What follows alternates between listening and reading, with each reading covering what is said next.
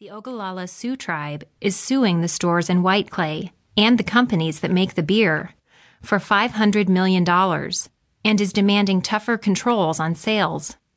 The tribe says there is a clear strategy to sell alcohol to the struggling reservation. Half of the 20,000 people who live there are poor. Most are unemployed.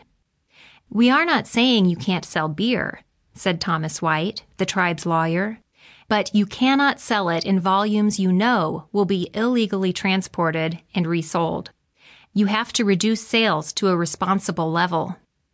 The sales in question are equal to 250 cans of beer, or about 90 liters, per tribe member. No wonder alcoholism is a big issue at Pine Ridge, causing crime and health problems in the community.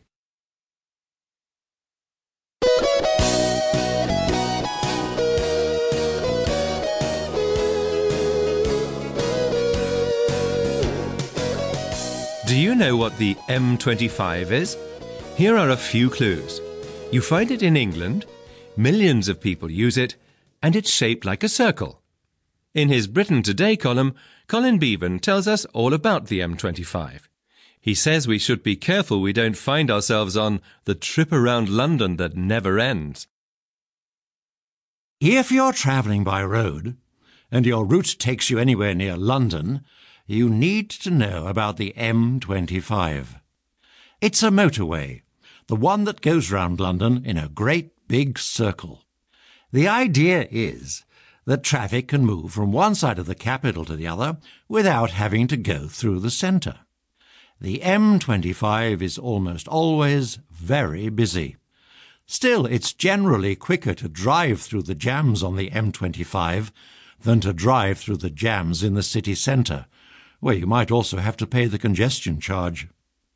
Because the M25's a circle, it's possible to travel all the way around and arrive back where you started. Some people do this because they're lost. Others, believe it or not, go on coach trips that allow them to do this by choice. It's the stuff of nightmares.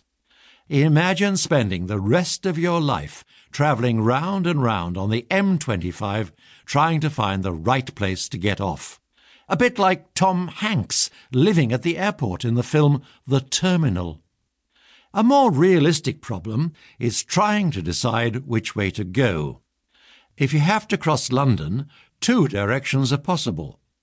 Is it better to drive clockwise or anti-clockwise? When you listen to traffic news, they always tell you whether accidents and roadworks on the M25 are causing problems clockwise or anti-clockwise. It can be hard to remember which is which. And now that clocks are digital, you'd need to drive all the way in to look at Big Ben to check if you've got it right. Perhaps the trick is to think of roundabouts. In Britain, you go round them clockwise while on the continent it's anti-clockwise. All part of driving on different sides of the road. Life on the M25 is a battle. If it all gets too much, you can stop for a while at a service area. We recently stopped at South Mimms Services. As we sat in the car park, eating our packed lunch, a man opened the door of the 4x4 next to us. It banged against our car and almost knocked the sandwiches out of our hands.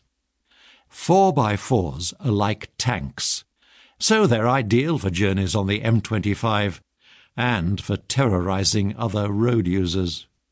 They're useful when you buy a new television too.